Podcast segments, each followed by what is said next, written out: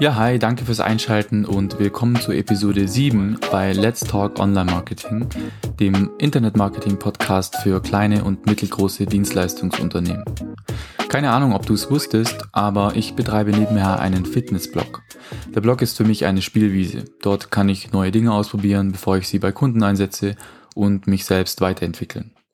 Jetzt ist die Fitnessindustrie aber eigentlich wirklich ein Scheißort, sorry, um als kleiner Content Creator zu bloggen. Es gibt einfach so viele riesige Unternehmen, die mehrmals täglich Content produzieren, Blogartikel schreiben, YouTube-Videos machen und, und, und. Fit for Fun, Man's Health, Runtastic, ja, sogar Focus mischt mit. Solche Riesenplayer gibt es mittlerweile in fast jeder Branche und Nische. Im Tourismus sind das zum Beispiel Urlaubsguru oder TUI oder vielleicht kennst du SAP in der Software, ERP-Nische. Naja, jetzt machen KMUs aber immer wieder den Fehler zu denken, dass sie auch so Content Marketing betreiben könnten wie die Big Player. Also mit dem Ansatz, möglichst häufig und viel Content zu veröffentlichen. Je nachdem, wie gut du dich auskennst in diesem Thema, hast du aber vielleicht auch eine Vorstellung, was für Unsummen an Geld diese Unternehmen in ihre Content-Produktion investieren, um diese hohe Frequenz überhaupt fahren zu können. Und ja, das macht für sie ja auch Sinn, Ihr ganzes Businessmodell hängt teilweise davon ab, Content zu produzieren und entsprechend viel Unterstützung bekommt natürlich das Content Marketing Team dann auch von der Geschäftsführung. Aber für beinahe alle KMUs empfiehlt sich ein anderer Ansatz. Im Content Marketing haben sich zwei Ansätze etabliert, der Publication und der Library Approach. Beim einen Ansatz bist du Herausgeber die Frequenz steht im Vordergrund und der Content hat eine eher kurze Lebenszeit. Oft ist bei diesem Publication-Ansatz die Qualität des Contents auch eher schlecht, um es mal freundlich auszudrücken, aber das ist auch gar nicht so schlimm, weil das Volumen an neuem Content im Vordergrund steht. Bei einer Zeitung zum Beispiel, die typischerweise Publication-Ansätze fahren, ist das, was du gestern produziert hast, heute sowieso wieder Schnee von gestern. Das komplette Gegenteil davon ist, wenn du dein Content Marketing eher als das Aufbauen einer Bibliothek verstehst. Hier deckst du ein Thema vollständig ab, lieferst wirklich Qualität ab und bietest eine umfangreiche Antwort auf eine Frage. Dieser Ansatz ist aus mehreren Gründen der bessere, insbesondere für KMUs. Erstens baust du dir mit einer digitalen Bibliothek ein echtes Asset auf, von dem du viele, viele Jahre lang profitieren kannst.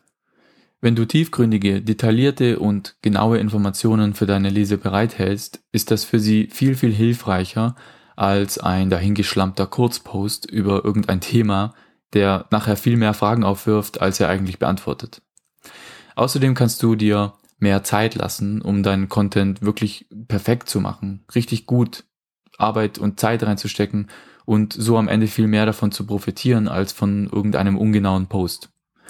Dann fällt auch die starre Content-Terminplanung weg, wo du dir selbst aufhalst, jeden Montag und Donnerstag einen neuen Artikel zu veröffentlichen. Ein weiterer Vorteil ist, dass die meisten deiner Website-Besucher deine Website nicht regelmäßig aufrufen. Im Normalfall googeln Nutzer nach einer bestimmten Frage auf der Suche nach der Lösung für ein Problem und stoßen dann auf für sie nützlichen Content. Bei meinem Blog zum Beispiel sind gut 80 Prozent aller Besucher neu. Je nachdem, wie stark deine Website von organischem Traffic abhängt, wird es bei dir vielleicht ähnlich aussehen. Zumindest wenn du schon Content hast, der nicht nur für Bestandskunden relevant ist. Ja, und dass bei mir 80 Prozent aller Besucher Neubesucher sind, ist gar kein Problem. Denn das bedeutet, du musst dich nicht immer um super aktuelle Themen kümmern, die nur für kurze Zeit relevant sind. Du kannst dich stattdessen auf Evergreen Content fokussieren und zu einer Autorität in deiner Nische werden. Ich hoffe, damit ist für dich klar, dass du eher eine Bibliothek erstellen solltest, wenn es um deinen Content auf deiner Website geht. Aber wie sieht das jetzt in der Praxis dann aus? Wie setzt du das um? Also am wichtigsten ist, dass du deinen Content nicht horizontal, sondern vertikal aufbaust. Das bedeutet, dass du Content immer von Top of the Funnel bis Bottom of the Funnel abdeckst. Falls du damit nichts anfangen kannst, ich habe in Episode 4 oder 5, ich glaube es war 5, ähm, über die verschiedenen Phasen im Sales Funnel geredet. Und falls du dich damit bisher noch nicht auseinandergesetzt hast, kannst du da ja nochmal reinhören. Aber was ich damit meine, um es kurz nochmal zu erläutern, ist, dass du Themen in die Tiefe von ich wär, ich möchte mich grundsätzlich über ein Thema informieren, bis hin zu spezielleren Fragen, die auch mit deinem Produkt zusammenhängen, ähm, bearbeitest und Content dafür bereitstellst. Das Gegenteil wäre dann horizontal, möglichst viele Themen, die gar nicht wirklich was miteinander zu tun haben, abzudecken, die sich auch nicht wirklich dann im Funnel auf dein Produkt oder deine Dienstleistung beziehen lassen. Außerdem fokussierst du dich dann auf Content, der lange Bedeutung und lange Relevanz für deine Zielgruppe hat. Neuigkeiten, Mikrotrends und so weiter fallen dann schnell mal weg. Es sei denn, du willst natürlich unbedingt über diese Themen schreiben, aber dann ist es eher ein Interesse, das du da abdecken möchtest, statt ein strategisches Ziel. Du willst im Normalfall eher, dass dein Content möglichst evergreen ist. Dann kannst du dir es nämlich leisten, mal etwas länger Zeit für deinen Content zu brauchen, bis du ihn veröffentlichst. Dein übergeordnetes Ziel sollte es sein, deinen Blog in einen Katalog mit leicht zugänglichen Informationen zu entwickeln, nicht zu einem Feed, wo lose zusammenhängende Blogbeiträge zu verschiedensten Themen publiziert werden. Dieses Mindset hat auch Auswirkungen auf die Art und Weise, wie du Content auf deiner Website darstellst. Eine lose Blogseite, auf der all deine Artikel in chronologischer Reihenfolge aufscheinen, ist dann zum Beispiel weniger geeignet. Besser wäre es, wenn du mit sogenannten Hubs and Spokes arbeitest. Das bedeutet, dass du eine übergeordnete Seite erstellst, auf der du alle Beiträge zu einem bestimmten Thema sammelst. Solche Seiten nennen sich dann Hubs. Im Normalfall richtet man solche Hubs auf Short-Tail-Keywords aus und verlinkt von den Hubs dann auf immer genauere Unterthemen, sogenannte Spokes. Bei den Spokes werden dann eher Longtail-Keywords abgedeckt.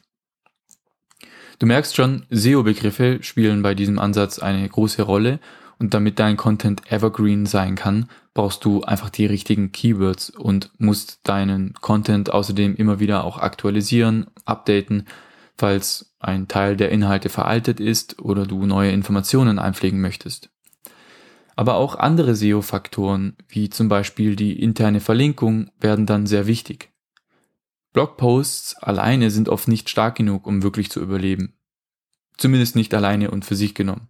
Aber wenn du deine Beiträge sinnvoll gruppierst und miteinander strategisch verlinkst, kannst du viel mehr aus ihnen rausholen. Du willst zum Beispiel, dass alle Spokes auf den Hub verlinken, um es Suchmaschinen so einfach wie möglich zu machen, den Zusammenhang zwischen den Spokes und dem Hub zu erkennen. Das lässt sich dann auch super mit Call to Actions verbinden.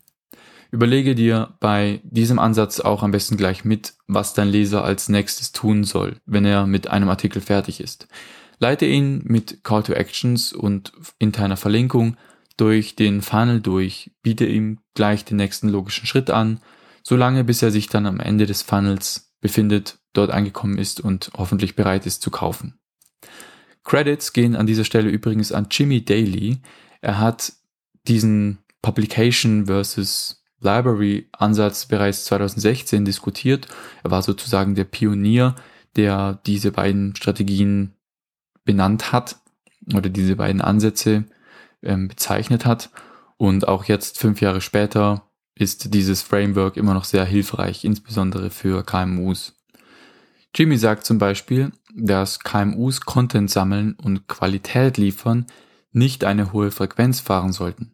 Sein Ansatz ist, wie kannst du so wenig wie möglich machen, um so viel wie möglich rauszuholen? Letztendlich willst du doch neue Kunden und neue Interessenten finden. Traffic ist nur das Mittel zum Zweck, nicht das eigentliche Ziel. Damit Traffic und Conversions miteinander korrelieren können, müssen Content und Dienstleistung zusammenpassen.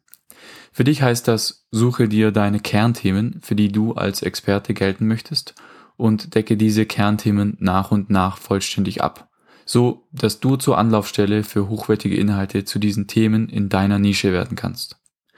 Gut, das war's auch schon für diese Episode. Lass mir gerne eine Bewertung bei Apple Podcasts da und teile diese Episode mit einem Freund oder einer Freundin. Danke fürs Zuhören und bis zum nächsten Mal. Ciao. Ciao.